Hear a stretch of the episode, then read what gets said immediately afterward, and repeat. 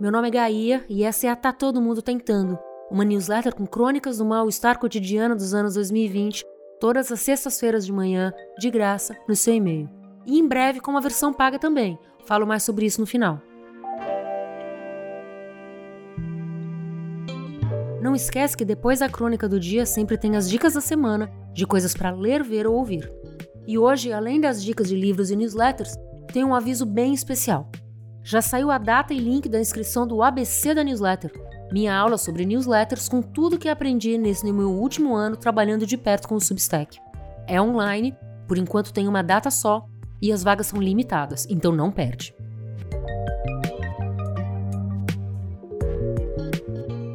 Tá todo mundo tentando encaixar. Sempre acho muito maluco como as coisas vão encaixando aos poucos. O primeiro dia, a primeira semana após a mudança é um horror. Eu vou descobrindo que a válvula da privada faz barulho de noite e entrando em loopings de problemas organizacionais. Onde foram parar meus panos de prato, por exemplo?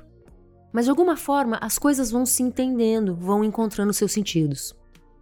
Hoje eu voltei da rua e percebi o apartamento com cara de casa, muito agradável.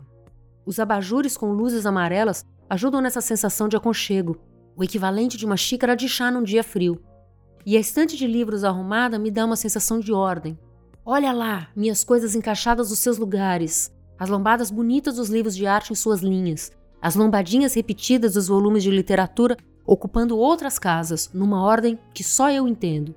Gregos, russos, argentinos, a geração perdida, escritoras do Brasil atual, cada um no seu quadrado. Começar uma fase nova tem algo de abrir uma porta para um espaço que você não conhece. Esse apartamento que eu tô agora, por mais lindo, charmoso e especial que seja, e é demais mesmo falar disso no futuro, tem um quê de lugar escuro, quase misterioso. Os gatos ainda não elegeram os seus lugares preferidos e os quadros ainda estão encostados nas paredes. Ainda tem muita caixa e as coisas nas cozinhas estão guardadas de um jeito pouco prático. Então cozinhar sempre envolve ficar abrindo e fechando gavetas e portas para encontrar o que eu quero. E as minhas coisas são todas desconjuntadas. Então me vejo em situações banais, tipo tentar encontrar a colher azul que comprei em Oaxaca, porque acho que ela combina com o prato onde eu coloquei o arroz amarelo da rotisserie síria da esquina mesmo sabendo que eu vou comer sozinha no sofá cheio de pelo de gato, enquanto procuro em vão uma série interessante no streaming. Mas essas coisas são importantes, porque as memórias dos lugares onde eu tive são a bússola para me guiar no lugar que eu tô agora. Quando eu nasci, eu tive meningite bacteriana. Eu não falo muito sobre isso. Peguei ainda na clínica e fui diagnosticada por um jovem pediatra amigo da família quando eu tinha três dias de vida. Desnecessário dizer que quase morri. Meu primeiro ano, segundo a mitologia familiar, foi dentro de hospital.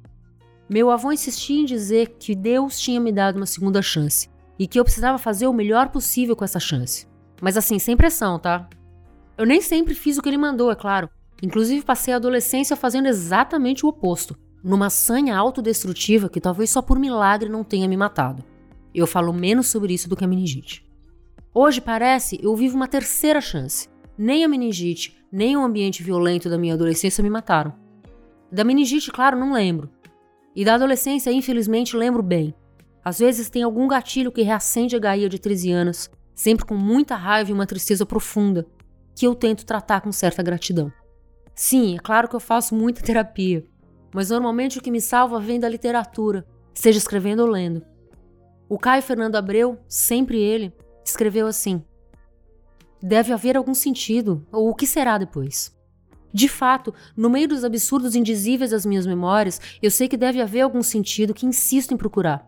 Porque eu sei que essa dor é tão parte do que eu sou, quanto a minha crença inabalável de que eu mereço sim ser feliz. E serei, não importa jamais o que outros digam ou façam. Esse não é meu primeiro recomeço e dificilmente será o último. Sei que cada recomeço é um presente, um milagre, como dizia seu Sebastião e sei que viverei o suficiente para poder recomeçar muitas e muitas vezes, sempre trazendo comigo alguma coisa do passado, sempre fincando os dois pés no presente e sempre abrindo espaço para o futuro.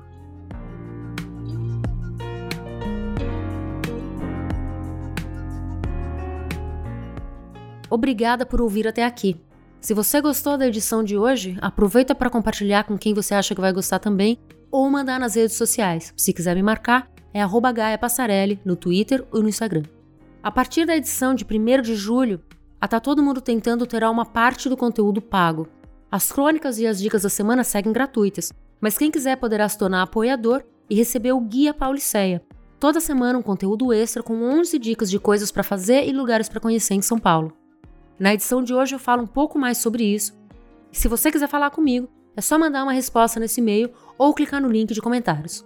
Às vezes eu demoro, mas eu sempre respondo. Tchau e até sexta que vem.